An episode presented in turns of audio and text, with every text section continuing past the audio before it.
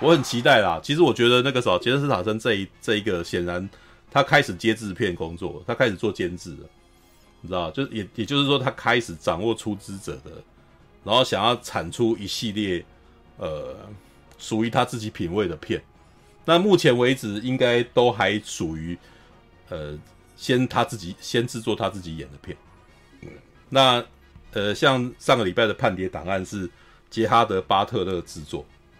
那杰他的·巴特洛应该很明显就是他开始制作，呃，他之前的电影都是他自己当主角，那这一次让那个什么亚伦·艾哈特当主角了，也就是说他开始可能开始把触角伸向他会制作一系列的他喜欢的类型的片，然后有的时候不是他演的哦，让他可以，我觉得让亚伦·艾艾哈特来演，其实就是想要再培养另外一个 team 啊，可以可以那个什么把。把片拍的更多这样子，对，那杰森·斯塔森他开始进入这条这条路了。哦，The Rock 其实早就已经做了啦，你知道吗？对啊。但是 The Rock 的主角威能跟他自己硬要他自己来演哦，诶，就看杰森·斯塔森会不会 再进步了。但是我目前觉得其实也没有关系，因为杰森·斯塔森的片型很明显跟 The Rock 是不一样的。The Rock 比较卡通一点。哦，杰森·斯塔森比较呃比较写实一点。如果你要去比较，我之前有讲过啊，The Rock 很像就是新时代的阿诺，然后杰森·斯塔森很像是新时代的史特龙啊。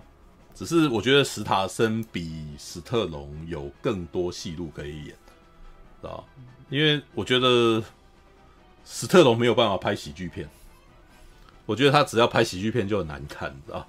而且他自己以前曾经试着制作过什么母子威龙，你知道？对啊，哦，有啊，对啊。那你你会发现史特龙基本上他太严肃太认真，所以他拍喜剧片不好不好笑。可是阿诺就可以拍一出一路响叮当这样的东西。一路响，对啊，什么那个什么扑当的不？我记得他好像讲那个什么把娃娃放下，你知道？对他他事实上把警匪片的那个台词直接放进去里面了。对啊，好吧。今年下一部动作爽片要等《复仇芭蕾》啊？你说那个盖瑞奇的那个啊？是吗？复仇芭蕾啊？复复仇芭蕾是那个捍卫任务的那个任务的外传嘛？外传，好吧，这个我就不知道，因为老实说，我看了《捍卫任务》的影集第一集，看一看我都受不了，怎么那么无聊？好吧，嗯，对，这要小心，因为我个人是觉得《捍卫任务四》哈。有一点陷入，虽然我觉得他很厉害、很爽啊，但是我个人觉得他有一点陷入了疲态，知道？就是我觉得，呃，我觉我个人觉得基努里维好像累了，知道吧？那当然也是可能也是因为甄子丹太太太矫健，然后显得基努里维有点慢吞吞的，对，嗯、好吧，All right，对，所以要小心呐、啊，好，好，来来来，那个一点三十八分了。我要聊那部吗？真是浩劫浩劫后，你知道？The Day After 啊，我为什么要聊？你知道吗？因为我其实是这部片让我小时候的印象非常深刻。对，然后我长大后再看，就是四十岁再四十几岁再看哦，我觉得它是一部很厉害的电影。怎么厉害呢？其实我是觉得是因为它对于一些情节的安排。对于灾难的穿插这件事情，他显得蛮冷、蛮冷的、蛮冷冽的。啊，这个冷冽的感觉让我觉得不寒而栗。他其实因为他的冷冽的处理方法很利落，所以就会让我觉得哦，干这个、这个这部片好强。因为应该是说从技，应该是说从技术层面来来说，他处理的方式是快速，然后又有有成功传递情绪给你，然后接下来也不留恋，然后立刻就走。好啊，我看一下，我看一下《The Day After》，看看，因为他这部片在台湾曾经在三台播过，但是他没有没有上映，他没有上映，因为他是电视电影，印象中他是 A B A，他是 A B C 的那个什么电视台的电视电影，啊，哦，所以他甚至在台湾连中文介绍条目都没有，所以我当时看就变成我还要去找资料，你知道，然后我还。因为我是在 YouTube 上面找到全部全集电影，你知道，然后找到这部片以后，然后我就去射手网找了字幕来，知道吗？射手网还在耶，你知道吗？这个那个什么上传字幕的那个地方还在，你知道吗？然后找了字幕来，然后重新对一对，你知道啊？这个回到了十年前找片来看的那个你那个那个什么那个时光，你知道？看完整部片啊，看完了这部片，啊，来要介绍一下这部电影吼的制作啊，我看一下啊，好，这边比较有趣了。美国广播电视啊，美国广播公司电影部的总裁布兰登·托斯达德在看了一部电影叫《中国综合症》啊，这部叫《China Central》啊，这《China Central》基本上我不知道台湾是怎么翻的，对，甄方达的电影。然后那个部片其实是被这个三里岛核灾所影响的，对，因为美国那时候发生了三里岛核灾。哦，然后导致民众事实上反核意识强烈，然后 China Central 里面就是在讲一个核核电厂发生的事件，然后什么叫做中？为什么叫 China Central？你知道中国综合症，因为他们的一个想象是这个核核融核心熔毁之后会一直陷入地心，然后一直一路穿过去，然后到中国那边去，知道吧？哦，这叫做 China Central，就是。民众的恐慌的那种联想，你知道，所以才会叫做这叫中国综合症啊。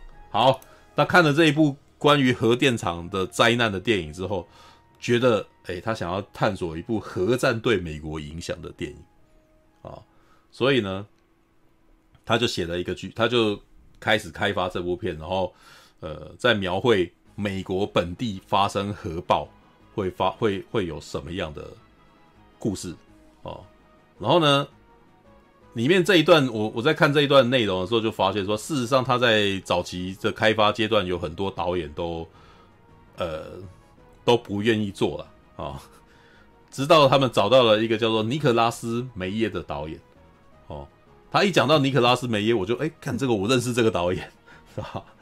因为这个导演是《星际争霸战二》啊，《Star Trek》哦，《星舰迷航记二》哦，《可汗之怒》啊，就知道台湾要翻成叫《星战大怒吼》。哦，我不知道你们知不知道这部片，但是那个《星际争霸战》第二集的那个可汗，哦，就是先从这，就是从那个《星战大怒吼》里面的那个的故事的重新再写了一个版本，这样子。嗯，哦，然后尼克拉斯梅耶当时其实那个什么，呃，拍《星际争霸战二》有点是毛遂自荐的，因为他当时我因为我看那个什么双碟版，你知道，我是星舰迷嘛，星舰迷的就都会发收他们的 DVD 啊，然后他们的 DVD 当时还可是还有全中文化的哦。尼可拉斯北耶的访问是说，他其实可以保证用比较低的成本，然后拍出那个什么来拍那个科幻科幻电影啊，对。然后，可是我当时其实觉得《星战大怒吼》的那个画面，其实以现在的眼光来看，其实不太怎么不怎么样，因为其实很多都在棚内拍的，对。好，可是呢，因为我小的时候曾经看过《浩劫后》，然后我印象太深刻，我小时候对于一些画面真的那个有点。我年纪太小，我大概小学时候看的，然后就有点噩梦，你知道？就看完以后觉得，干怎么这么恐怖的故事这样子？而且我印象真的超深刻，因为那时候看完哈，他们那个三台啊，我忘记是哪一台播的，他们真的还有做映后座谈呢。虽然好像有点虚应故事，大概在三分钟内就讲完了，对，但是那是我第一次看到电影拍电影放完了以后，然后竟然还有一个映后座谈在里头。然后后来，呃，找这个资料以后，我才发现，因为这件事情，因为这部片在美国当地放映之后，造成非常多的人不安，所以他们到最后也做了那个什么类似映后的那种的座谈秀这种东西，来探讨这件事情。对，那我觉得在台湾做这件事情，可能是呃，美国他们当地放映以后的那个什么，有有点在那边响应他们做类似的事情，这样子，好。那，因为他没有剧情简介，所以我大概稍微解释一下这部片在讲什么。这部片，老实说，以现在这个时间点看这部片，你可能会觉得，干这这根本有点我们时光倒流的感觉，你知道吗？哦，时间是发生在大概一九八零年代左右，然后，呃，在堪萨斯州一个叫劳伦斯的城市，哦，这个城市是真实存在的，因为他们后来说他们在田野调查的时候发现。这个城市非常符合他们想要的，而且这个故事因为劳伦斯那个地方的那个什么多种族特性，跟他们又觉得那边是美国的中心点，到最后他们又觉得这个实在这个城市实在太适合了，所以干脆本来他们电影的剧本是堪萨斯城会被核弹呃炸掉，然后呃那个小镇只是只是附近附近的呃附近的城市哦附近的小镇，然后的故事，最后他们干脆不写堪萨斯城，他们直接就写劳伦斯。哦，这个城市本本来还是一个虚拟城市哦，他们后来干脆把那个虚拟城市改名叫劳伦斯，对，然后就然后接下来劳伦斯被炸掉这样子。好，那故事的开始事实上是非常多个人马的故事，你可以想象成像 ID4 星际终结者那样，就是一开始有非常多方人马哦，但是这部片在一开始没有像 ID4 那样子用那种很恐怖的音乐，然后或者是那种那个什么。山雨欲来的那个危险哦，让你感觉到哦，它基本上是用非常冷调的方法在描绘的。就一开始可能一台一台轰炸机，然后将军上来，然后用那种非常写实纪实摄影的那种纪录片的拍法，在旁边在拍这个人这样子，然后旁边的人就开始跟那个这个将将军的人报告，然后就开始跟他讲说，哎，那个啥，这边我们现在美军在哪里？然后总统现在在哪里？然后然后。北约的军队现在在哪里？这样子，然后这个将军大概看了一看简报，嗯，OK，哦，他好像也不置可否，也没有害怕，也没有生气，也没有紧张，哦，然后旁边的那个士兵就说：“嗯，将军你需要咖啡吧？好，请给我咖啡。”然后这个飞机就飞走，然后接下来的故事突然一转直下，镜头就转到了堪萨斯城那个地方，就是呃用很多空拍画面在拍那些田野啊，然后马匹呀、啊，然后还有很多人在那个什么学生在上课啊，然后。呃，总而言之，就是那个堪萨斯城那个区域哦，就是劳伦斯这个城，然后的居民的百态，然后这时候音乐还是非常祥和的哦，音乐基本上是那种一副那种我们美国的田园哦，美国田园壮丽啊，然后我们生活非常幸福的那种音乐，哦，很像是快乐农美国版快乐农家了哦，然后接下来每一个人开始讲每个呃，开始讲每一段人的故事，然后这一段故事可能有那个外科医生。然后外科医生，呃的部分是他的女儿啊，嗯，念大学，好像拿到奖学金了，好像要搬离开他家了。然后呃，外科医师就有点难过啊，就觉得那个什么跟着女儿告别有点伤心。然后接下来还去看他的儿子，他他他的那个什么大女儿是要离开这个城市哦，要去波士顿这样子哦。然后接下来他去看他的高中儿子，他的高中儿子是那个美式足球的那个什么球员，然后在那边。还在练球，然后爸爸哈，就是这个外科医生那个什么，看到他哦很开心呐，看到儿子在运动很开心哈，但是呢就是不好意思去跟他打招呼，因为儿子还在排练当中，所以就不跟他打招呼就回去了。然后回到家里面跟太太聊天，然后诶这个时候又看到那个新闻，因为他们对于时事的部分几乎都不直接告诉你发生什么事，都是从侧面去了解。就是里面的人看新闻发生什么事这样，然后新闻发生什么事呢？啊，苏联啊，那个时候还是苏联，然后那个时候是还有东德跟西德的哦。苏联突然间那个什么，在西德这个地方跟东呃东德那边升高了那个什么局势迅速上升，但是发生什么事不是很清楚，不知道为什么会发生这事，对，没有讲清楚，因为他们只给我们看很片段的新闻这样子，然后你可以看大概就知道说苏联大概。呃，华沙公约组织，这个时候还有华沙公约组织跟北约起了这个军事冲突，哦，然后那个啥，美美国这边已经紧急去联系了，这样子，哦，故事好像感觉起来远方的局势升温了，然后大家可能一开始都不太理这个新闻，哦，可是呢，新闻一直报一报，然后他们其实就开始就是哎慢慢注意到了，然后外除了这除了外科医师的片段之外，然后接下来还有农场的主人，农场的主人哈，他。家的那个女儿准备要出嫁了，再过两天要结婚，然后呢，他跟他的未婚夫打得火热，他的未婚夫每天骑摩托车载着他的那个女儿啊，出去外面胡天胡地，你知道吗？很明显就是出去外面过夜，然后再回来这样子，应该就是去鬼混了哦。可是你可以从这个农场主人男生哦，就是其实心中有点难过，你知道吗？就是有点生气，都就突然间管女儿说，你这么晚回来干什么这样？然后这女儿还跟他讲说，这不干你的事啊。哦，然后他说，哎、他说如果你只要你住在我家的话，哦，那这句话还被他女儿打断说，爸，我再过我再过两天就要结婚了，哦，然后这个爸爸就可能就还发现说自己其实是焦虑啊，就是很担心自，就是那个什么，对于女儿要离开自己的家有一点舍不得，然后所以才会讲说，然后又看到他就跟他胡天胡地，然后就心中不爽，然后就。然后就跟他讲说，如果你在家里面不要，只要我你还住在我的家，就不可以怎样什么之类的。还于是这个农场主人跟他女儿道歉，哦，于是这也是一个故事剧情哦。然后还有一段就是那个什么军人，军人的部分，然后就是军人就是基本上也是在劳伦斯市部分的附近。然后呢，那边有什么呢？那边有非常多的洲际弹道飞弹的竖警，然后他基本上是管理上面竖警的那个工作人员。然后他们在那边讨论，然后在讨论，就在讨论一些他们日常生活要干什么这样子。然后他家里面的人呢，他有一个太太，哦，他的太太呢，在这个黑人军人哦，准备要出任务的时候，在那边很生气。然后那个时候，你为什么要走？哦，我不是那个时候，我才我我我才刚刚跟那个时候家里面人联络，你要去跟他吃饭啊。然后这个黑人的军人就他说，你何不先去呢？你去了，然后然后等到我任务解决了以后，我就。我就我就随即跟上这样子，然后接下来这个女生又突然间在那边，你一定要把所有东西全都带走吗？这样子，你你你你是几乎把所有的衣服全都带走，你是不是要离开我啊？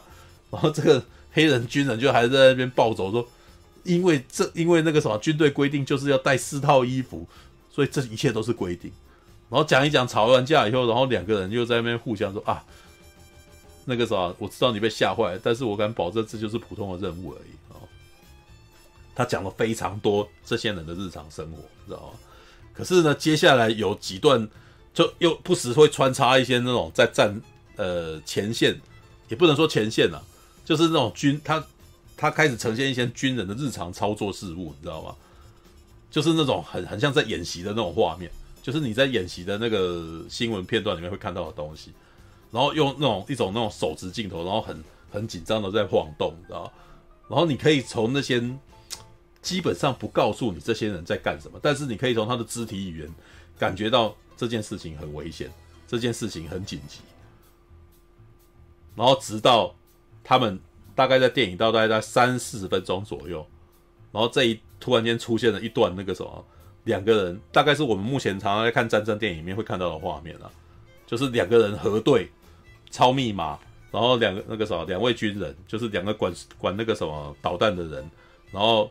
我我核对这件这个命令是正确的，然后接下来去两个人同时拿出钥匙去开那个红盒子，把红盒子里面的单子拿出来，然后再核付，然后接下来就按就按五四三二，你知道五四三很有趣哦，他大概只喊到五四三的时候，画面就切掉了，然后接下来就是这些农场啊，然后旁边的人突然间看到自己家里面的那个什么旁边的空地喷出火光来，然后飞弹射了出去。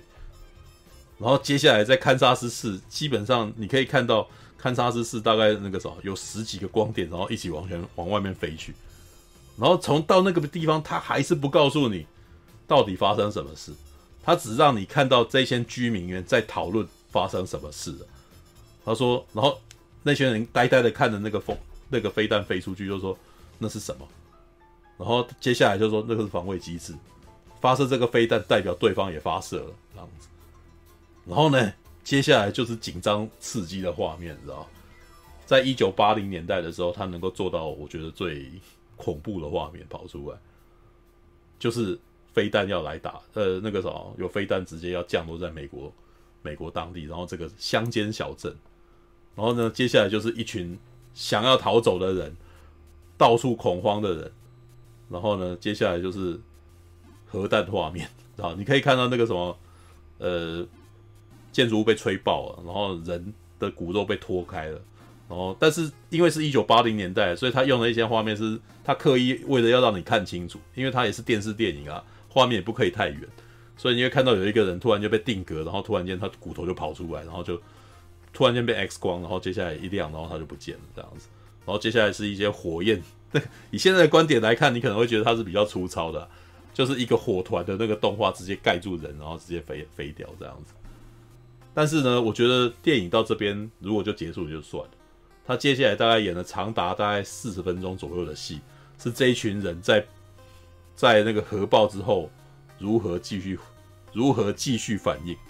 像外科医师，他就他是当当时正在开车回去，准备要见他太太，结果在高速公路上面就当场看到核爆，就看到远方出现蕈状云这样，然后接着暴风出来，然后他就被暴风，他就是被暴风吹了以后，然后那个蹒跚的跑回了那个，慢慢走回到劳伦斯他自己工作的那个医院这样子，对，然后接下来就是这一群人，当地人想办法搞清楚状况。因为所有的资讯全都是断的，然后接下来他们就，他们其实这部片里面的所有人对于辐射是不太理解的，他们其实并不清楚辐射会对他们造成什么，所以他们就是这一群人就还去查了资料，说到底发生什么事了，然后呢，他们还要用他们自己，因为那是一个大学城啊，劳伦斯是一个大学城，附近是有学校的，所以他们就还想办法去找到可以测量那个什么核子辐射的那个的仪器。很辛苦才找到一个，然后在这之前，大家为了要找那件器材，就都全部都暴露在外面这样子。然后呢，然后另外一边农场的主人，他是早就已经他大概知道要战争了，所以他就把所有就开始储备物品，然后把自己躲在那个地下室这样子。可是呢，因为他的两个孩子啊，他的两个孩子其实基本上一个孩子是快要结婚了，然后另外一个小另外一个男孩啊，在外边正好在外面，所以眼睛直射，直接看到爆炸。然后眼睛就灼伤，所以他就那个时候，爸爸还想尽办法赶快把灼伤的小孩子给带回到地下室这样。然后我觉得印象很深刻，因为这部片的文戏特别多。这部片里面有一段的文戏是他的太太，他的太太在听到很多战争局势的消息的时候，都显得漠不关心。然后甚至直到那个什么，他的先生开始在被储藏物品的时候啊，觉得很危险，要未雨绸缪，然后叫叫他的儿子开始挖洞啊，就是用那个什么土啊。去把他们地下室的窗户给埋起来，然后或者是，呃，叫他去准备这些食物下去的时候，然后他去找他太太，他太太还在准备煮菜。他说：“你为什么要煮菜？”他说：“我们还是要继续生活啊！啊，我明天你明天你的那个什么女儿要结婚，我还要喂喂饱六十几个人呢。哦，然后直到已经确定核弹要打过来了，然后他去。”把所有人叫到地下室哦，就是大家还是不太去啊。然后他去找他太太的时候，他太太在，既然在二楼铺床。当当他那个时候，我那我那时候就想说，为什么在这个时候铺床，你知道？然后先生过去一把把他抱起的时候，他太太开始尖叫，你知道吗？我大概那个时候就懂了，他太太不愿意接受这件事情。他太太其实宁可假装一切都还是照常运作，他必须要一直不断的做现场的一些事情。然后忘记，试图忘记，事实上有世界上有战争这件事情，是要要试图就忘记，其实有核弹要来这个地这件事情，仿佛他一直做这些他的日常生活，那个战争就可以不存在，那个核弹就可以，那个核弹打来就可以不存在似的。对，但是他的先生就硬是把他抱进去，然后这一群人在地下室里面大概住了十来天，然后中间呢，事实上还有人躲进来了，你知道，就是有一个学生跑了进来，然后。他他们收拢了他，然后这个时候女那个明天要结婚，本来原定要结婚的那个女孩子，很呃中间其实有一场戏是大概已经可以看到他的未婚夫发生什么事，他未婚夫当场就就是被暴风给炸死了，然后他这个女这个这个未婚妻啊，一直都他到最后是第一个崩溃的，你知道他在家里面就受不了，然后就跑出去外面，然后跑出去外面，他先那个啥，他的爸爸很紧张要出去把他抓抓回来，但是呢，那个那个什么。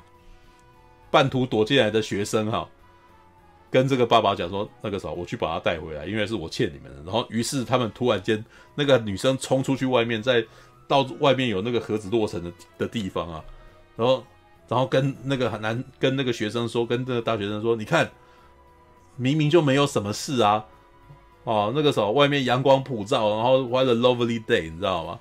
对，然后这个学生其实就跟他讲说：你不能够在这个地方待。”你看不到他，感受不到他，啊！但是他一直不断的在杀死你身上的细胞。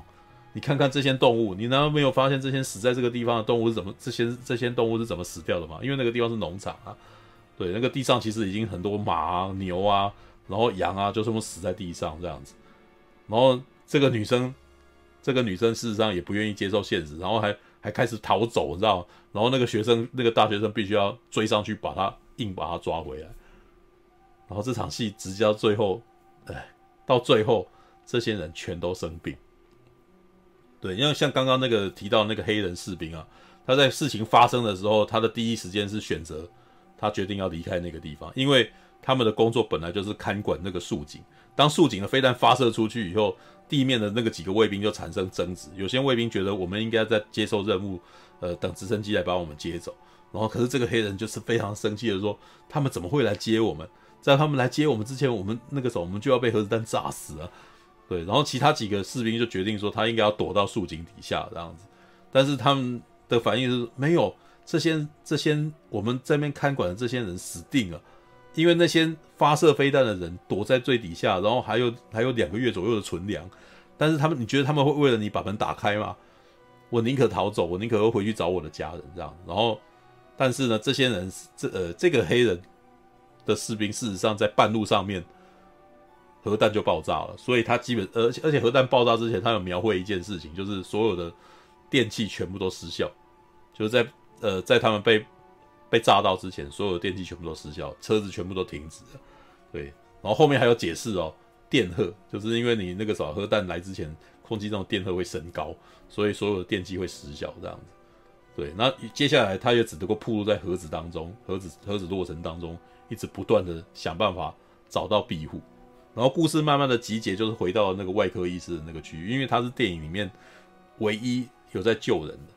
然后那个地方，你就大概可以看到所有人都慢慢集结到那个医院前面，然后人越来越多，然后所有人的状况越来越差，这样子，哦，然后像那个农场主人的女儿啊，她就最后事实上那个时候，因为她还怀孕了，对，怀孕就是她跟她的未婚夫，其实在前一天应该是已经发生性行为，所以就怀孕，然后怀孕之后呢，他的肚子开始流血，然后被送到这个外科诊，呃，这个这个外科医院这个地方，就是。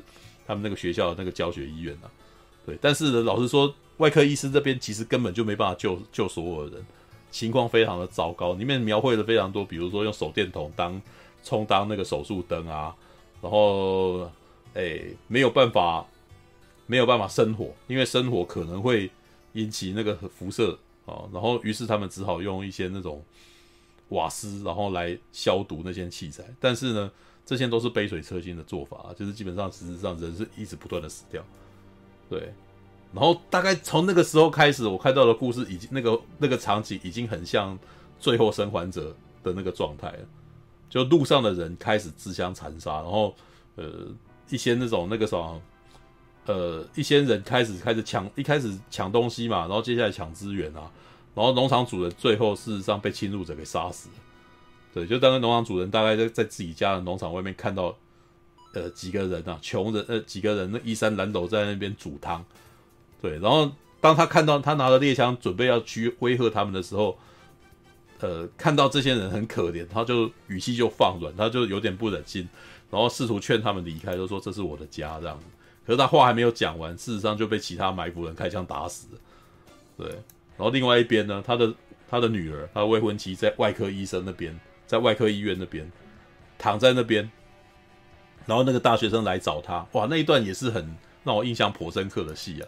这个女生事实上是个漂亮的女孩子，对，在前在前半节那个核爆还没发生的时候，真的是很漂亮的女生。然后到那一段的时候，她基本上头发都掉光了。然后她跟这个大大学生终于找到她了，就是说要带她回家。然后这大学生就呃，他就跟这大学生说，他们给我一个缎带，但是我的头已经没有头发可以绑缎带了，哦，然后这大学生戴着帽子嘛，他戴着鸭舌帽，你知道，然后很温柔的看着他，然后把帽子拿掉，然后帽子拿掉，他整个头都是秃头了，知道？其实我觉得他那一段其实也啊，还很感性啊，就是我们都一样啊，对。然后电影的最后的最后，你知道啊，这个外科就是。那个从头到尾都在救人的外科医生，他终于后来累倒了，然后累倒以后醒过来啊，他认识的那些呃，本来一个跟他很好的那种的那种护士啊，哦，一直都会都会激励他的那个护士，已经找不到他了，然后醒过来以后到处问，也没有人告诉他这个这个护士去哪里了，最后终于有一个人回答他，就是他已经死掉了。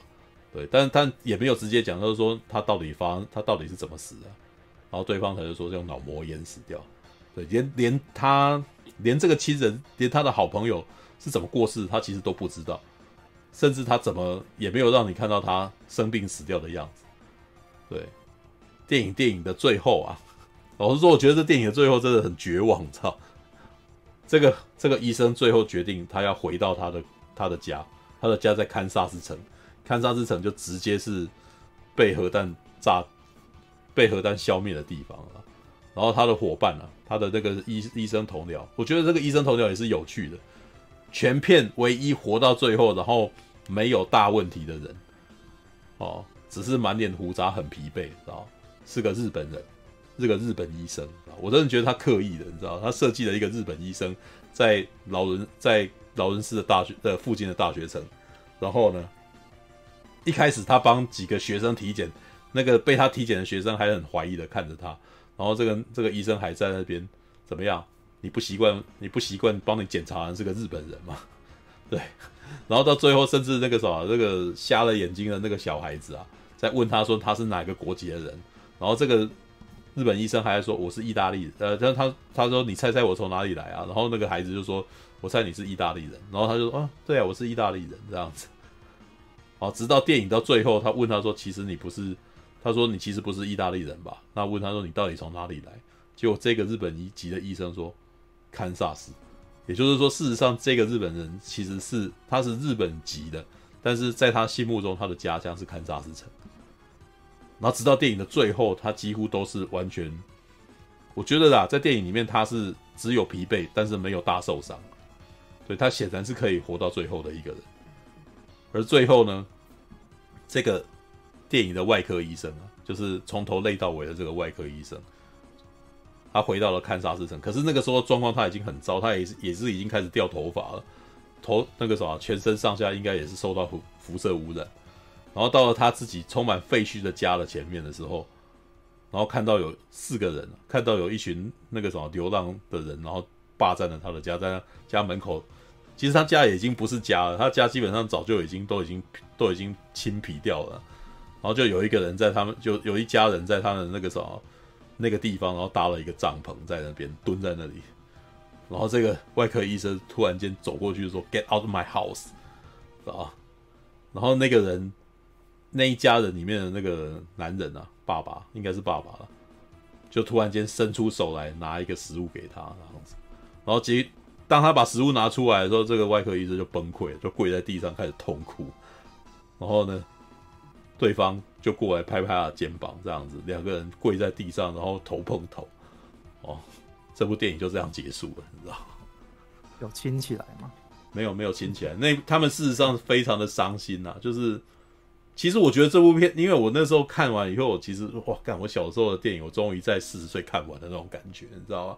看完觉得，干，这部片没有违背我在小时候的感觉，它还是一样很可怕，知道？这部片很反，因为在一九八三年拍这部片其实蛮反战的啊。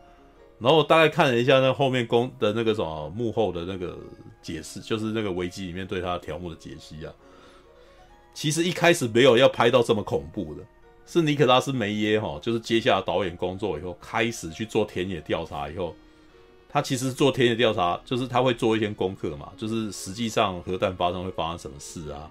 然后接下来会预测会发生什么东西的时候，他其实感到非常害怕，而且非常绝望，然后？然后开始推动这部片一定要拍，然后这部片一定要放，这样。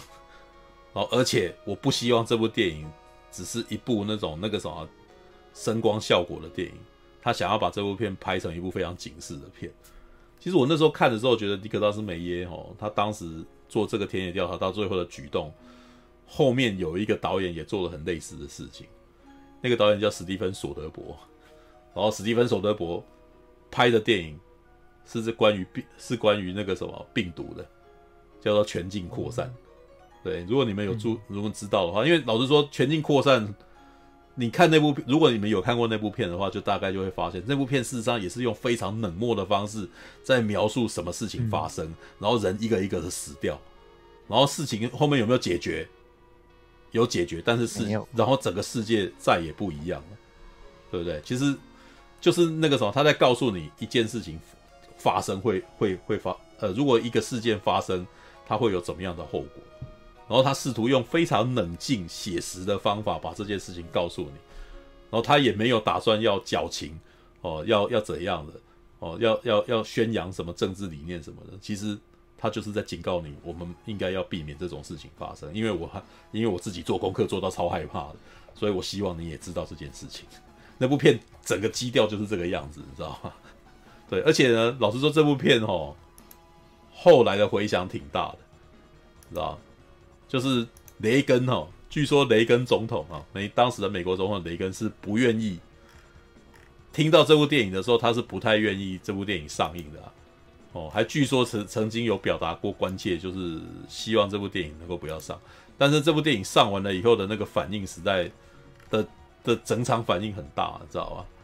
对，而且这部片很有趣，它后面有一个文字免责声明，电影放完了以后哦，就说这部电影的场景跟故事都是虚构的，但是呢，核战的现实的结果会比我们现在这部电影里面所讲的事件还要更糟，好吧？因为大部分通常都会讲说。诶、这都是虚构的哈，那个啥跟现实没有关系。但是这部片就是说，这部片是虚构的，但是现实的情况如果真的发生，比这部电影还更可怕，你知道？对，好吧，哦，好啦，这个我我聊这部电影其实是有点感慨啦，因为一九八零年代哈，当时是冷战末期了，然后当时可能因为美国又发生三里岛核灾，所以民众开始觉得战争不应该在。呃，不应该再继续助长战争啊，然后应该要把那个事情关注在我们的生活上面。我自己个人觉得，他们当时的民众的反应，应该的那个整个群群体的那个什么是这样子的。然后其实你可以看到后面像《银河飞龙》这样子影集出现，事实上就是在觉得说，我们这个世界不应该再有战争，然后我们战争已经结束，我们开始应该把资源放到更好的地方，这样子。对，但是你知道啊，我觉得。在二零二三年哦，二零二四年看这部片啊，又觉得哦，他在剧中所描绘的事件哦，跟现实生活还是一样的相似，你知道吗？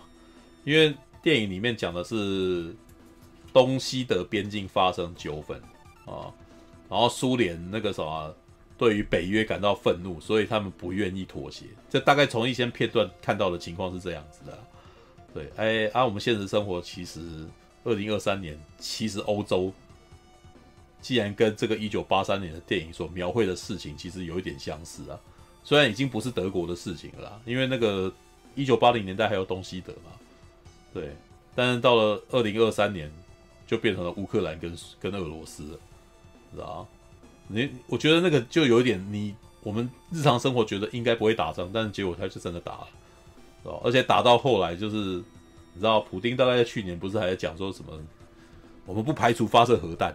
知道，对，知道他讲这种话，事实上就是我就会想到这个这部片了啊，这部片其实就是他们在威吓，然后就只是应该是说一九从一九美国从一九六零年代开始就有很多这种恐恐惧核弹发生的电影啊，对，像其实比有些是用喜剧片来呈现的，像是那个什么奇爱博士，奇爱博士讲的是一个失控无法。无法召回的那个什么的轰炸机，然后去发射核弹，然后对方也要报复性攻击，所以世界要末日的的故事啊。对，然后到一九八三年呢，这部片其实是用非常写实的方法来告诉你说，如果真的发生在美国，可能会有什么情况。可是我大概也发现啊，就是像如果你们有玩过《最后生还者》啊，我其实觉得美国事实上一直都对他们的那个深层恐惧一直都有那种。美国联邦政府可能即将瓦解的一种噩梦，你知道？可能是因为他们的州政府本身的权力都很强吧，所以有的时候你就会觉得说，有些州政府可能那个什么扬言要脱离联邦，也是有可能发生的那种问的那种情况。就它毕竟不像那个什么其他国家那样子是那种很紧密的，你知道？就是每个地方联邦的州的州政府的权力都相当大，知道？所以那个美国人啊，有有一种那种随时、哦，我们都可能组那个什么的的那个纪律跟组织都会瓦解的那种恐怖感，你知道吗？而且而且好像还不是空穴来风，因为他们几年前的那个卡崔娜，你知道吗？卡崔娜的那个飓风啊，然后发生之后，然后当地其实就已经开始发生那种无政府状态就出现了。就有人会开始做抢劫的戏，有有人开始当地随机抢劫，只是为了要找民生物资，然后开始抢东西这样子。对啊，所以你知道，美国真的要发生这种事情，感觉起来暴乱就会直接发生啊。对啊，即使是前几年也常常发生很多那种那个什么当地示威跟跟一些那种那个什么暴动的情况啊。好吧，对，这不应该是说我在一九八零年代的时候就已经看到他们。的那个剧本里面描绘出那种感觉起来要废土了，知道吧？知道？如果如果你们看过《一城余》呃有玩过《一城余生》的电影的的，游戏的话，《一城余生》讲的其实就是核爆之后的世界啊，对啊，好吧，对，有兴趣你们可以去找来看啊，《The Day After》知道吧？这部片在 YouTube 上面你们可以找得到整部片来看，有有有正版管道吗？正版管道我好像有看到。成品哪里有在卖？成品线上好像有这部片，oh. 对，The Day After，对，好吧，哦，那个啥，浩劫后啊，当年台湾我自己小时候记得是叫做大浩劫啊，对，那那个啥，现在它翻成浩劫后啊，All right，翻翻浩劫后，我刚刚一直在找，我都找到明天过后，那那就对啊。你呃，英文你要找英文，就 the the day after，然后接下来要打那个啥一九八三，啊，因为这部电影是一九八三年的片。对，网络呃 YouTube 上面是有把那个什么核爆的那个什么那几场戏给拍给给给的 clip，就是他们的片段给丢上来，而且据说当时最早的版本可能有一百八十分钟，对，但是那个什么最后播出的版本只有两个小时而已，所以网络上可能也可以找得到那个被剪的部分，对，好吧？因为我其实有看到几个片段，是我后来在正片里面没看到的画面，对，好吧？OK，好了，好了，好了，那个什么，在最后的时候介绍了一部那个什么老电影，对，但是我个人其实对这部电影就就是，你知道有一种，我觉得我有一种那种那个什么，这种任务终于完成了一种感觉，知道吗？一种小时候看了一部片的片段。然后一直很想把整部片找来看，可是我后来也忘了。然后直到今天早上，啊，应该昨天早上，昨天早上，然后找到了片，就是有有人 YouTube 推了我片段，然后哎，看这部片我小时候有看过啊，它到底在哪里？这样。然后老实说我，我会被吸引，是因为哦，在一那那那部片的片段所处理的方法很洗练，知道？就是以一个剪辑人员来讲，一个有在做影片。制作的人来讲，我觉得那几段剪得超厉害的，对，就是哇，他他其实点到为止，他传递了必要的资讯，然后立刻就就卡掉，然后接下来就让你去看另外的事件，然后也是一样传达必要资讯就卡掉，可是他又投他又丢了一些那种适度的悬疑感，让你很想知道同时发生了什么事，然后于是我就就有点入迷的一直看下去，对，就是我这是我觉得我我也一直想要看这部片的原因啊。OK，、嗯、好吧，All right，好啦，好啦，好啦，好啦，啊，好，哎、欸，好吧，大概差不多了，两点十八分啊、嗯，再睡一下，明天啊就要当王了啊！对，我们明天大家都是世界之王，欸、都都没有人看那个那个喊山岛海战的续集吗？我本来有拿到四片通知，但是我回来台中。所以我没有看哦，良露哦，对吧？我记得这样。对啊，嗯，好看吗？我觉得还不错啊，还不错啊，跟寒山岛海战比起来，嗯，寒山岛海战的，哎、欸，我觉得是他们为了要省，哎、欸，不是、欸，就这次好像都发生在晚上，所以就是有些布局稍微有点有点黑啊，就看不清楚而已。可是其实还是蛮好看的，就还是有那个阵型在，所以初哥可以去看。好吧，然后、嗯、啊，上次他们说的那个，上次他们的秘密武器那个龟船的戏份还蛮少的，哦，所以所以龟船已经不是主角了，啊、对，对对，龟船出现一下下就被 被敌敌军的炮火给轰烂了，干，好吧，对，不是这个，但这一次的故事是不是上一次的很多年后？嗯，没有没有，一年后，哎，不是，哎，不是啊，是吧？哎，它总共有三部嘛，第一集是，嗯，哎。哎，该怎么讲？哎、嗯，寒山道的海战算是他的续，呃，他的那个第二前传。对啊，第二集。就他的前传，就比较年轻的时候的故事。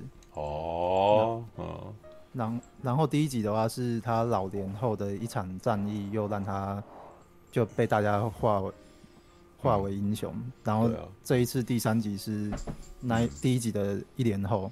哦。可是其实看看，如果看危机或看历史，对历史熟的话，应该就知道他一年后就是要那个，嗯、就是要死啊。所以他对对，就叫死亡之海。对。嗯好吧，嗯，对，因为那个什么，从预告片看起来，吕顺成看起来很很老啊。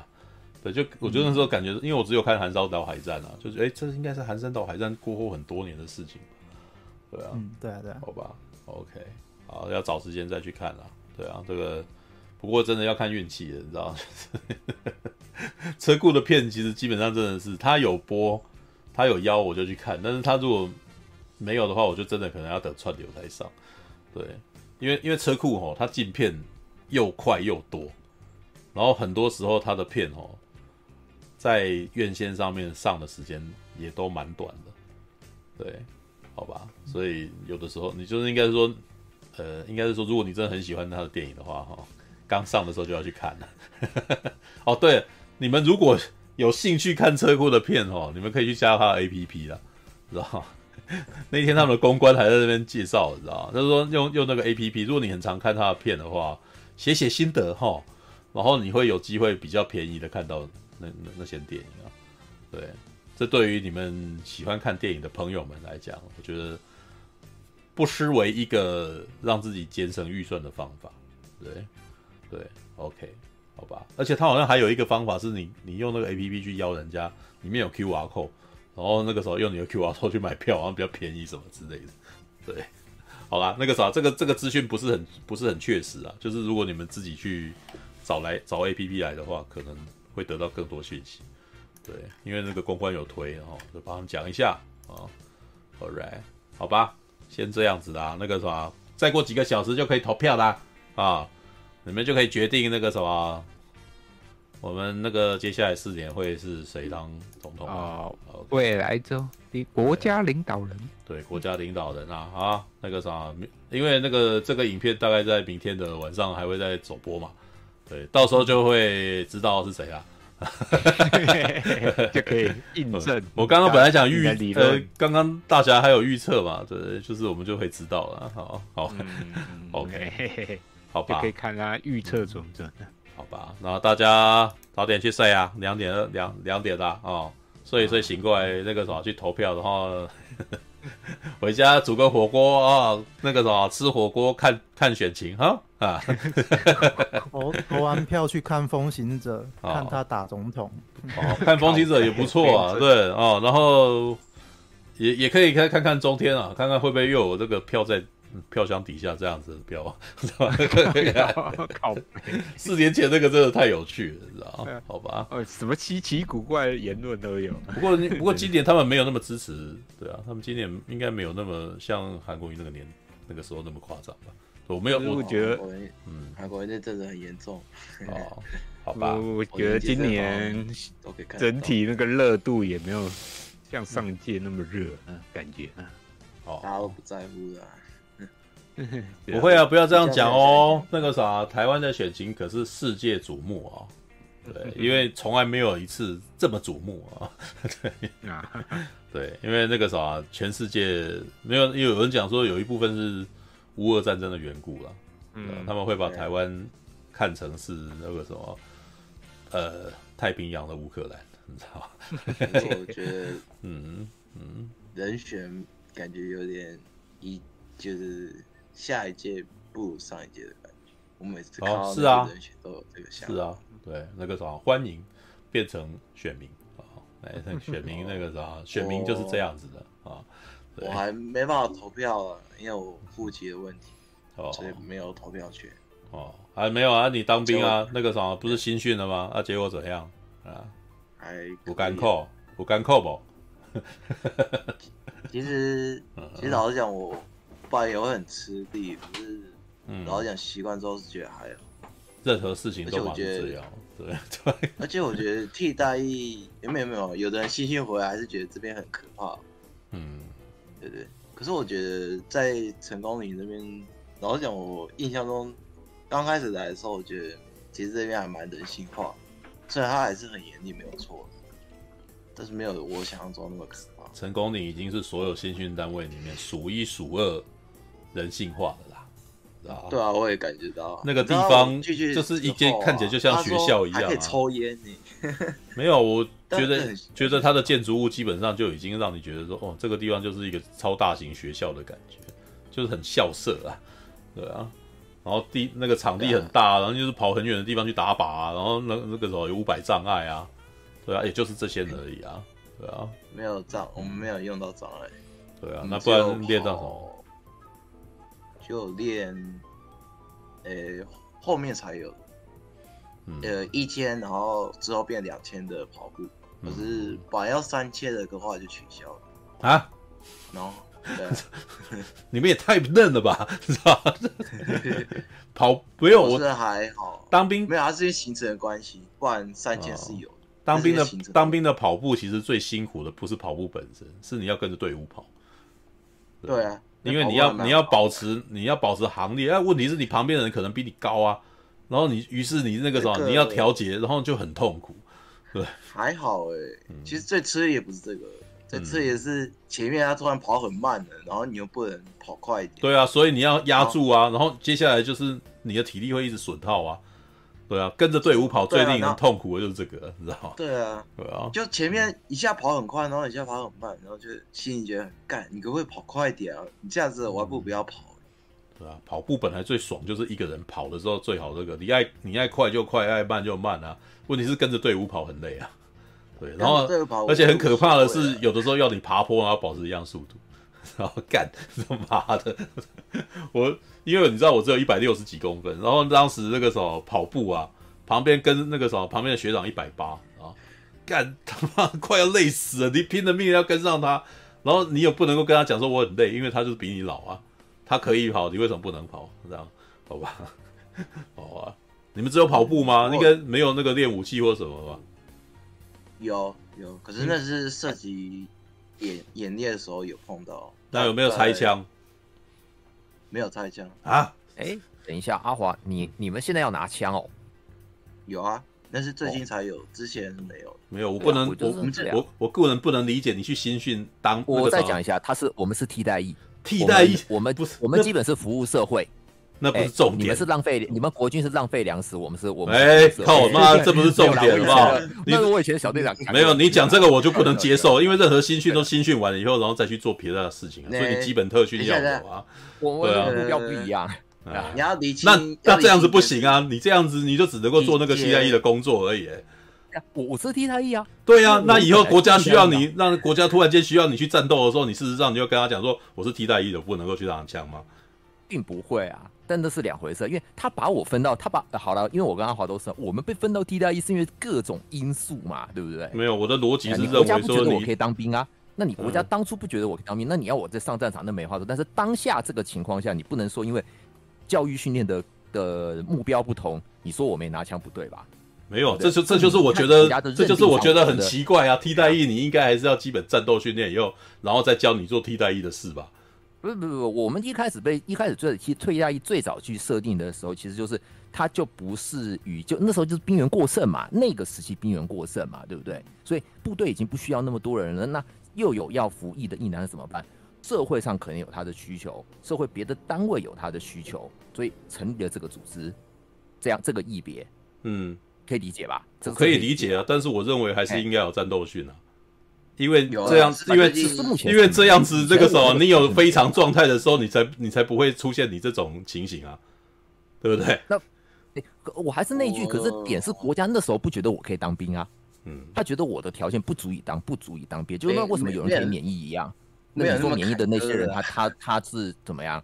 反正到时候打仗还是要打嘛。但是他既然国家都认定他免疫了，那你还要他强迫叫他去当兵，是这个概念吗？没有啊，我的意思是表达说，我觉得这样有问题啊。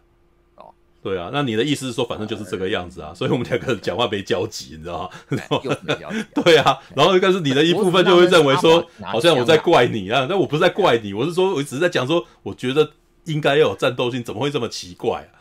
对啊，没有啊，他就是 他就是没有，那就是他有问题呀。刚开始刚开始听说有了，可是后来好像说因为人事跟那个这就是变动，这就是我们刚刚讨论的，因为在那一段时间很有可能应该就马英九的年代啊，知道 马马英九今昨天才在被访问说，他觉得不应该延长一级到一年啊，对啊，因为我们打仗一定输啊，知道哎，就是在这种，嗯、应该就是在这种逻辑下面出现的问的那个政策嘛。反正他、啊、听说早期有啊，后来中间有一段时间没有用枪，可是最近，嗯、因为他后来有变革，嗯、所以后来是有说，后来还是决定，嗯，替代还是有基本用枪的概念，嗯、所以对啊，是最近才有这个部分。以一个以一个服过役的人来讲，我觉得那个什么用枪没有那么困难，对，应该要学会。拆枪也没那么难啊，嗯、对对，拆枪我觉得应该是来不及，所以没有教。我们顶多知道应该应该要学啊，对，而且，哎、欸，我的情况，我可不只练步枪啊，因为我下了部队以后，接下来要不然那个什么到了外岛以后，各种东西全部都叫我练，还有机枪的，什么 N 二五六啊，然后踢拐式啊，N 二五六你们可能还比较熟，就 CS 里面那个什么，最后拿到那支机关枪。对，然后那个什么班用机枪，然后还有提拐式，提拐式就很重，然后还有还有什么 T 呃四零流，四零流就榴弹枪，就是那个装在那个吉普车上面的，还有五零机，五零七大家应该那个什么在电影里面最常看到，就很重在那边在那边弄的那个东西。对，那个五零七它是可以拆成上下两个部分的，就枪管啊跟枪身啊，啊而且而且五零七那个什么，因为我们拿的是非常老的枪，我每次拆枪都几乎没有破没有不破皮的。然后常常被刮破皮肤，然后血就流了，很重啊。对，然后这个还还算的，那个后面还在挑一些五七战防炮，虽然我真的觉得那没有什么意义啊，因为踢跳五七战防炮到最后是以跳漂亮为准，你知道吗？就就好像在那个时候在那边跺脚啊，然后舞舞蹈啊，然后事实上他们最后问那些人到底为什么要这样做，没有人能够说清楚，只是告诉你说这样子比较漂亮，而且你 你质疑，然后他就骂你了，这样子。对啊，那那个是我真的觉得说当兵。最愚蠢的部分了、啊，就是我自己的个人觉得说，哎、欸，我觉得我应该要练兵器，然后但是我必须要了解这个兵器运作的原理，然后如果你要运作这个原理，那个什么，我知道，然后我辛苦一点倒也没关系，但是他们都基本上是不太希望士兵动脑筋的啦，对，所以武器战防炮是我觉得最不喜欢的那个啥的训练，对，那个是放在那个那野炮啊，然后还有四零四零防炮，四零防炮就是在那边在那边转的，然后可以那个炮管可以在那边弄这样子。对，那个时候什么都玩过，好不好？但是我那时候我还记得那个丢手榴弹，我我那个时候我是丢手榴弹的那个时候最弱的，知道？因为手榴弹他们就要求要一定要丢非常远，可是我每次我的手劲都很弱啊，所以按照他们的那个，按照他们的按照他们的那个什么标准，我我是会炸死自己的。对，就是基本上我都丢那个时候都都在那个爆炸范围内，是吧？所以我可以。嗯，怎样？嗯、我当海军还他们还有一个考试，就是那种核生化攻击，你要迅速的戴防毒面具。这个我也有啊。啊我们那时候真的有比赛，那个什么，在一分钟内要把所有衣服全部穿起来。哦，对啊，没有，对啊，我们这边超轻松的。对的，但但是这个蛮有趣的，因为他给你一个目标，所以几个人在那边练。然后在其实当他开始比赛的时候，娱乐性有出来，所以所以比所以比赛穿比赛穿穿那个什么核生化服装，变成是在很枯燥无味的那个什么，很枯燥无味的、哦、的的军旅生涯里面的这种，有一点乐趣，对不对？对，就是呃，就是班长还没来考，你们自己练嘛。然后我们就几个兵在那边，然后说哎干什么？然后然后这就这就是一点娱乐啦。啊，拆枪我没办法快。因为拆枪那个什么要打通，然后常常要那边应应急，所以我没有办法像没有办法像《阿甘正传》里面一样，然后那个时候 Sir，然后旁边说阿甘，你你为什么把枪穿好了？然后说那个时候，因为你叫我那种，哎呦 My God，你真是太快了，你应该去当将军，你知道吗？阿甘这一段超可爱的，你知道吗？因为他就是那种，因为阿甘在当兵的时候，就是他就是比较不动脑的人，他他脑袋就是不是很清楚，可是军队其实就是非常适合他这种环境。就叫你做单一动作，他做口令一个动作，然后都做的很确实很快。对对对，Sir yes sir，然后他 他做他完全如鱼得水，你知道吗？因为他只要叫他做单一动作，他最他最会，你知道吗？可我们这些人就是会那边想为什么要这样，所以我们就很慢啊，然后所以，好吧，OK，那个啥，所以耳滑啊还要再回去，是吗？你只是只是短期放假而已，是吧？啊，好，你你那你进去几天了？一个月了吗？还没吧？没有吧？应该没吧？还没，快快快哦，快一个月，十八号进去的。哦，去年十二月十八。我我是对啊，我还记得我那时候要一个月以后才可以放假。对，而且而且前一个礼拜有那个探亲假。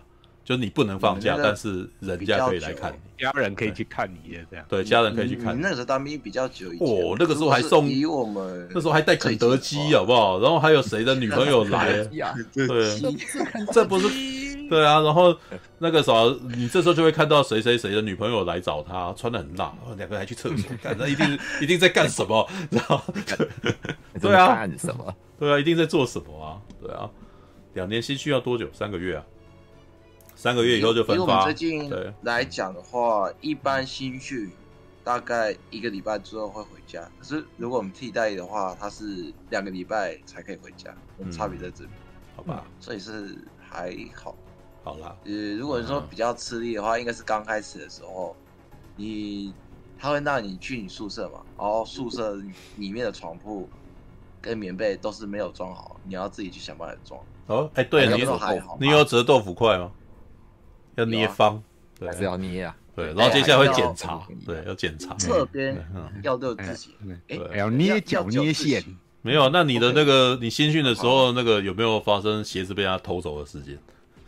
没有，我我就有发生，啊啊，对，没有啊，早上起来不是午睡起来叫你赶快几分钟下去集合啊，我找不到我的鞋子，干被他干走了，对啊。哦，没有，因为在那，因为那种情况哈，基本上我只要找到鞋子就就穿上，我才不管旁边人怎么样，干我鞋子不见。我们 我们没那么惨呢。然后，而且我们有内务评鉴的，你如果有一个地方弄错，会被扣分，会影响到你后面的成绩。这个分发的时候会有分。偷钱没有？我们没有偷钱，因为那个新训的时候，所有东西全部都被被丢到黄埔大背包里面。对，就是第一天，所有的东西全部那个什么私人物品全部偷出来啊。然后那个背包拿出来，然后那拿一个人发一个背包，把你们所有的那个，把你们所有的私人物品全部放进去，对，你们就没有东西，所以不会有钱这种东西的，你知道吗？对。哎，我们不太一样，他他是也有这样子，可是他会分生活用品跟你的贵重用品。哎，然后你的记得好像还是有啦，不然我不然不然我不不会可以去打电话了。那个时候我们是要用电话卡打电话。啊，对，那时候还是用电话卡呢。对，就大家就排队啊，然后打电话给你。然后区公所叫我买电话卡，就盖一张没屁用，还有多买一两张。哦，那你就留一下，浪费我钱。这个时候有电话卡，其实也是一种很特殊的收藏。对，谁有电话，谁有电话卡？对，对啊。等一下，不是啊，是可以上网吗。对啊，可是区公所那个兵单叫我要准备电话卡，对我就买了。哦，然后想说可能会有用到，然后多买一两张，结果却一张都没用。然后我们那个我们那个时候哪有网路啊？我们 我我记得我那个时候新训最痛苦的就是无聊，第一个月非常无聊，因为我东西都我的私人东西全都被收走了啊，然后他连书也不给我看，然后就一群人坐在教室里面，然后不知道要你干嘛，你就坐在那边发呆，然后我就跟着开始拿出一张纸来开始写东西，你知道。就是不知道该怎么办才好，就是他连东西也不给我看，我就是很希望能够找点事情做，你知道吗？对对啊，哦，我可以理解。嗯，我在新训里面也是这样，这真的大部分时间就坐在那个位置，然后什么事也不能干，这真的超无。因为因为他不要你出去嘛，所以你只能在那个地方啊。然后可是真的没事情做。都还好。然后你知道我们最痛苦的就是什么？就是睡觉，因为你一天到晚真的要睡午觉啊。对啊，那都不能干啊，就是。因为你吃饭时间也是等，你睡你你睡不着哦，那你那那你没有被操的太过。我们那时候太累了，你知道，基本上一堂干完 醒不过来，你知道。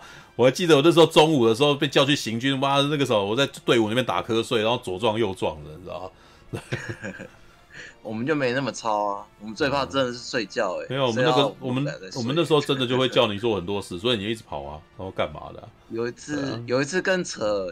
就是跨年那一天，什么事也没干，然后八点半就寝，这么早就 睡？八点半，好吧。然后那，然后有个吐槽，我到现在都还记得，他说那个旁边的邻居说：“哇，工人那么早睡。”听到这句话就超好笑。没有啦，徐尔华，你嗯，徐尔华，你去里面训训，那你有你你有发现自己还会晨勃吗？还是就不勃起了？还好，还有还好什么你还会晨有是有有是有，可是我觉得不影响不大，因为就是想去上厕所。我在因为因为次数比较多，因为有个都市传说是说我们在里面喝的水是乖乖水，所以基本上我们都不会晨勃的。靠背啊！是，嗯，我是没听过这种事，没有这种事啊！我要干，但是很容易去。你是没当兵吗？干，又又一个没当兵以讹传讹的吗？知道吗？听起来还蛮嘲笑的。对，不是，不是就很像我。那我就问 Wish 一句，那那你干过鹅吗？干过鹅？为什么？海军不是就说什么在船上面的时候要发想发泄的时候就拿鹅，然后那个头割掉，然后来干。对，如果出海不是啊，海军上面总要有鹅。对啊，海军没有鹅。都市传说嘛。啊，都市传说那么那第一个问题是那个鹅从哪里来的？为什么船上会养鹅？你为你你你那个什么捕一条鱼，然后那个什么用鱼嘴巴，我觉得可能还比较合理一点。这不这个，然后这什么烂都市传说啊？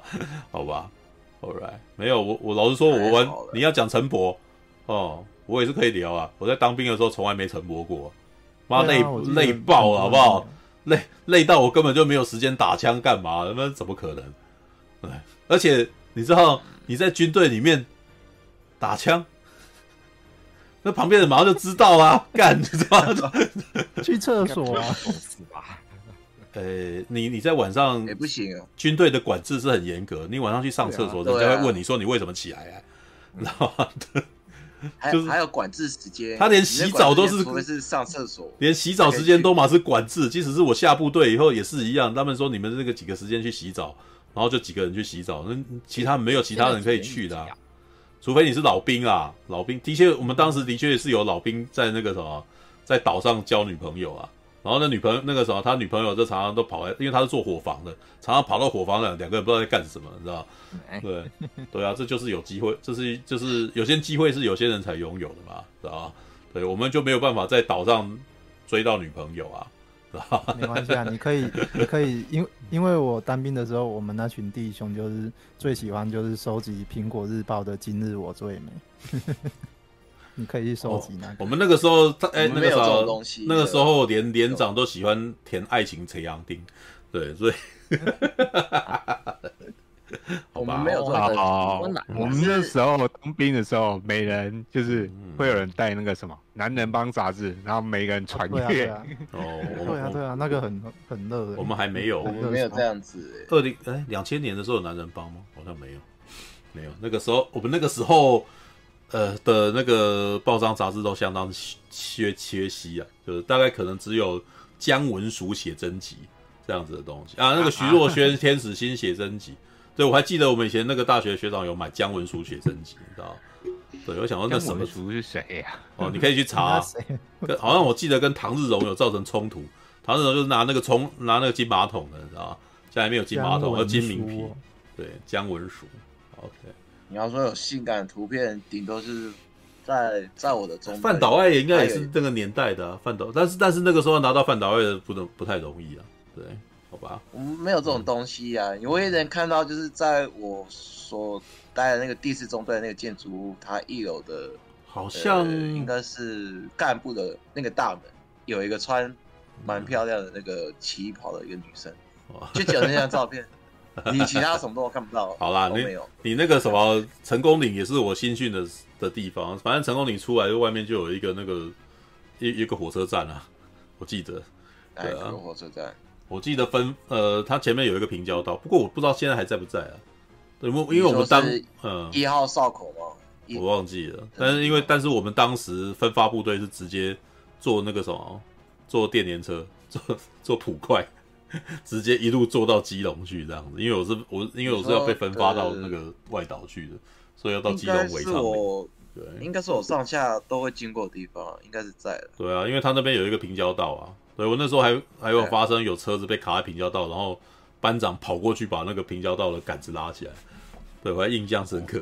哦、对，就是没有他卡住了，然后接下来他过去拉，拉了以后那个什么公那个火车才过去这样子。那他跑过去的时候，后面的那个部队的那个长官有点吓到，然后那个啥，如果去都有点危险啊。对啊，好吧，那样那个是那个时候的军人们还很有责任感的时代，会会刻意意。会跑去做这件事。现在我我我觉得现在的人的责任感应该没有那个时候强。对，那个我也觉得，我觉得网络世代出来以后，大部分人看手机的那个几率变高以后，就真的越来越不管旁边的事情。嗯，那个教带我们的区队长还有那老师还不错啊。其实我是觉得他们他们还蛮照顾的，虽然说真的很严厉没有错啊，可是我觉得那很好啊。那个是制度的问题。你你如果感到有一个，你如果觉得对方是好人，你真的是遇到好人。制 度上想问一下，话，你现在的区队长是军方派的还是替代役的？因为通常分队长，我那时候的区队长还是军方派的，然后分队长是以男，是替代役男。变化有变的，因为那时候是国防的，然后后来变成一政署带。对对对，我知道。我知道。变。所以所以现在你的你的的长官部分都全部是替代役男，已经没有军方的人了，就是了。很少，真的很少，几乎都是役男。嗯，都是前面的，然后就变成区队长或分队长，嗯，就这样。因为我的我那时候的区队长还是国防部派，然后是底下像班长的分队长才是就是老的役男等上来的。然后，然后这时候再问一个吧，你你为你的你说你没有的选是这现在的竞争这么激烈，还是名额那么少哦？就是你已经被挤到被挤到那个成功？应该说他开开放的一别比较少，像你讲那些在四个哎。四五个而已，哎，哎，因为它有一些比较特别的，可是那个都是学历要很高的，你才有办法才会变成第一顺位，不然你都是不会有的。了解，你是抽，你是已经，呃，我问一下，我你是学历是什么的？哦，大学，对，所以一般大学大学毕业的，哇，一般大学已经被挤到被挤到海边去了，哇塞。呃，其实我其实我不太一样，但我现在讲我们自己的状况，哦，然后我再讲我自己，嗯，呃，基本上他有。你讲，你之前跟我介绍那些，这次通通都没有，都没了。对，现在哦，我这一查的，就真的都没了呢。对啊，对啊，然后基本上只有两个比较多，嗯嗯，哦，消防役跟成功岭这两个。消防役现在消防还是需要人，然后成功岭好像成功岭现在真的变越来越多呢。对啊，都说留，所以才那海兄才贴了一句给你嘛，就留营吧，好像还不错。对，起码价好像蛮多的，对啊，特价蛮多，可是。也，因为我们这一届有两个替代役的，一个是一般替代役，跟一个家役替代役。啊，既然就是家庭因素的那个。家庭因素对啊，通常会有这种申请的。然后这次他们人数比较多，所以大部分的家役都会去选，都抢到那些那个了。了解。对啊，我在专训也有遇到，因为都是家役的关系，所以把选消防员之后只能跑到成功里这里来，就是被刷到这里来。嗯，所以基本上成功的以我们这边来讲，就是，诶、欸，你排你是被安排到一个比较差的的这诶、欸、这样的概念，但我是觉得还好，嗯，只是因为他们不喜欢新鲜的生活，才会觉得这个地方是个地狱而已。嗯，而且因为之后还是比较比较封闭性嘛，你不像有的役男，其实在他终究好像跟外面世界会接触，你仅消防局还是在。外面消外面一般的当的民间的单位嘛，好像会有这种想法的。你自己调，而且我觉得一别一别应该是每一届都不一样啊。像我记得我在我退伍那一年那个月吧，会有一个警察役的啊。可是在我中间这段时间是不会有这个东西出现，嗯，所以它变化蛮多。以前保一到保六都有，都都有都有找人啊，对，对啊，这次就没有。哦，自爆现在他们蛮严的，对啊。对，像我，在我第四中队有一个人，他本来有选到一个适合他，然后也离他家近，可是就因为他疫苗少打一剂，然后他说他就不会录用，超级严，嗯，然后就被分发到成功里这边来，啊，疫苗没有都不行，就少一剂就不算数，所以他那时候哭的蛮惨的，嗯对，哭的蛮惨。好吧，对啊，因为大家就不喜欢成功岭啊，年轻人就是年轻人，那个时候我觉得还好，少打一剂，那个时候哭的那么惨，仿佛世界末日，怎么样看？没有，因为他他的女朋友也在那边，所以他是希望找到他理想的地点。他错过那个，都是我的啦，结果没有。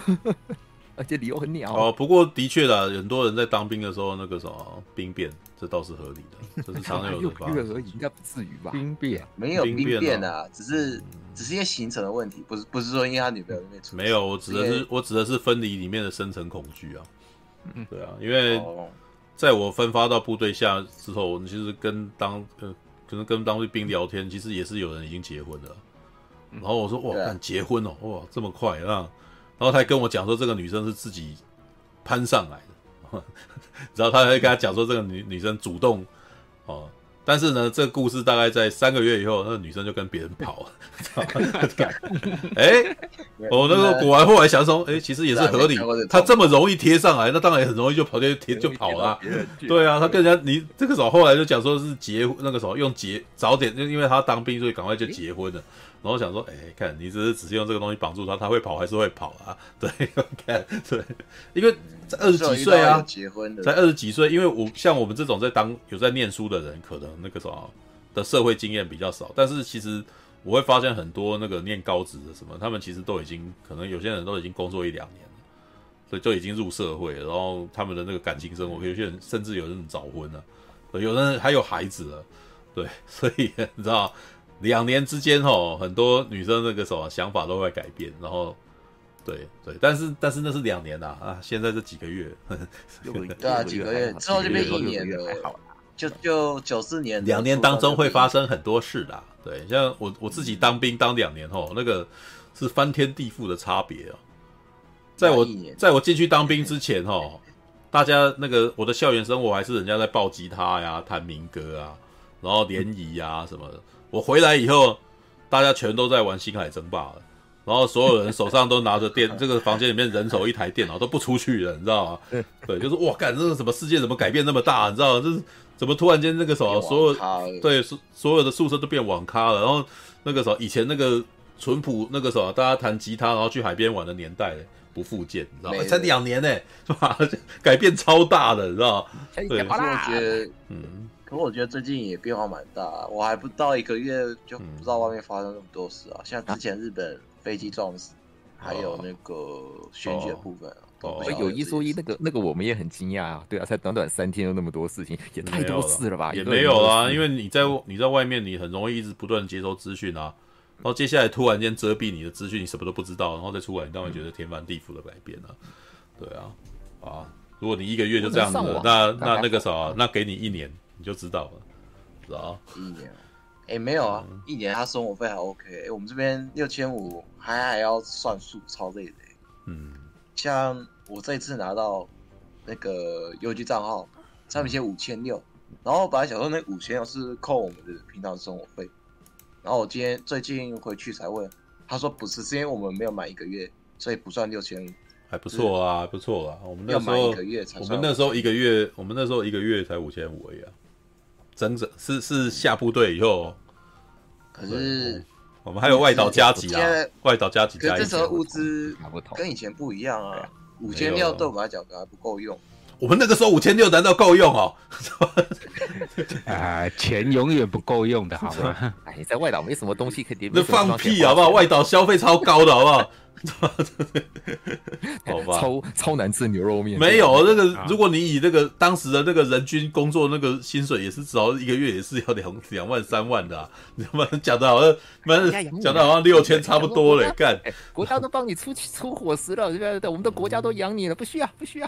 好了好了，那个伙食，那个伙食我吃的是蛮勉强，虽然我不会说它很难吃，可是你要我三个礼拜吃这样东西也是蛮吃啊，忍耐吧，真是的。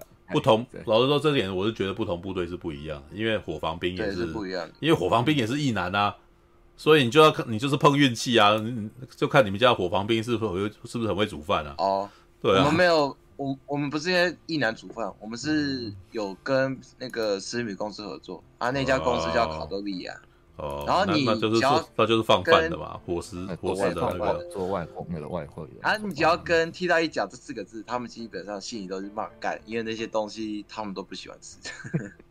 好吧，海军的东西很好吃哦，可以来报名海军。海军就不好抽啊，我记得海军其实也是难抽的，对啊，很少啦，连那个陆海军好像也只有一次而已，没有要看就一人，好吧。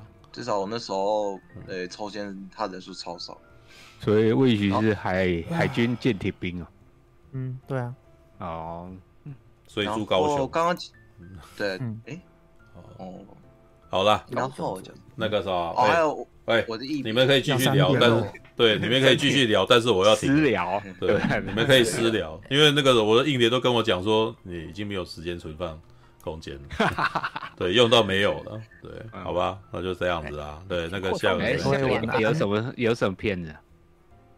啊？下礼拜有什么片？不知道。有啊，那个啊，间谍八加九，啊，间谍哦，对，间谍加九，间谍加九，一月十九号，对对，好吧，那就下个礼拜再再那个再来聊吧。好了，可以。感谢您的收看，喜欢的话欢迎订阅频道哦。